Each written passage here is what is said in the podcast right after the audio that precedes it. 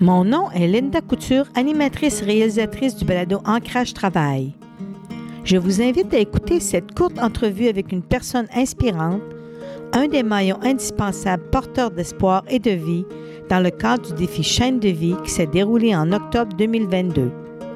Bonne écoute. En compagnie de Mme Doris Rena, qui est enseignante pour le programme euh, chaîne de vie. Et j'ai assisté à une petite formation donnée par Mme Lucie Dumont, la fondatrice du programme, il y a 15 ans. Elle a partagé avec moi les activités originales de chaîne de vie.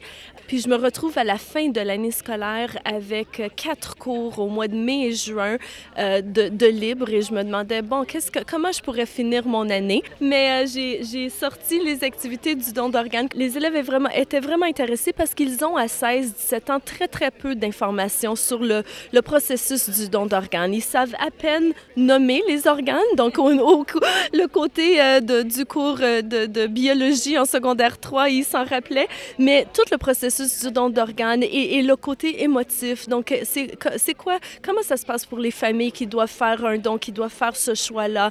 Est-ce que c'est facile? Est-ce que euh, on, on, a beaucoup de familles qui n'ont jamais eu cette discussion-là? le, le, les gens qui sont en attente, les statistiques par rapport aux gens qui sont en attente. Euh, ils sont pas au courant. Est-ce qu'on peut uniquement donner à, à l'âge de 30 ans quand on est plus jeune? Donc, il y a beaucoup, beaucoup d'informations tout ça. Donc, c'était très, très bien reçu. Les élèves étaient vraiment intéressés. Et à ce moment-là, j'avais une élève, son nom, euh, c'était Stéphanie Tapp. Elle, elle a levé la main, puis elle a dit, Madame, j'aimerais m'adresser à la classe. Déjà là, c'est très rare qu'une élève veut s'adresser à la classe. Et donc, elle se lève de son siège. Puis là, avec son petit doigt, elle pointait à tout le monde. Puis elle a dit, nous autres, les Québécois, on est du monde généreux, right? Là, tout le monde, ben oui.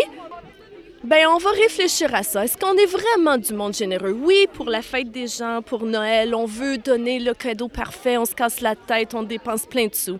Mais est-ce qu'on est vraiment du monde généreux? Parce que si on serait vraiment généreux, on choisirait pas d'être enterré en dessous de la terre avec des organes euh, qui pourraient donner le meilleur cadeau, qui est le cadeau de la vie. Puis c'est ce qu'elle a dit devant les élèves à l'âge de 16 ans. Bien, trois semaines plus tard, Stéphanie est décédée dans un accident d'auto. Mais elle avait pris le temps de, parler aux élèves, mais évidemment qu'elle a pris le temps aussi de le faire chez elle, auprès de sa famille. Que à ce moment-là, eux, ils n'avaient jamais eu la discussion. Ils n'étaient pas tout à fait pour le don d'organes, mais ils ont eu cette discussion en famille-là. Quand les médecins ou les infirmières ont approché la famille, tout de suite, ils ont dit, oh my God, il y a trois semaines, Stéphanie nous a dit ce qu'elle voulait. Et, donc, évidemment, ils ont respecté les derniers souhaits de, de Stéphanie.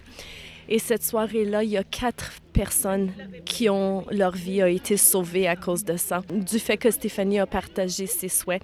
Donc, ça prouve que on est vraiment, l'idée de chaîne de vie, c'est qu'on est une équipe de personnes qui sont là pour sauver la vie. Donc, moi, comme enseignante, j'ai présenté le, programme. Les, euh, Stéphanie, comme élève, elle a, entendu et elle est devenue l'ambassadrice.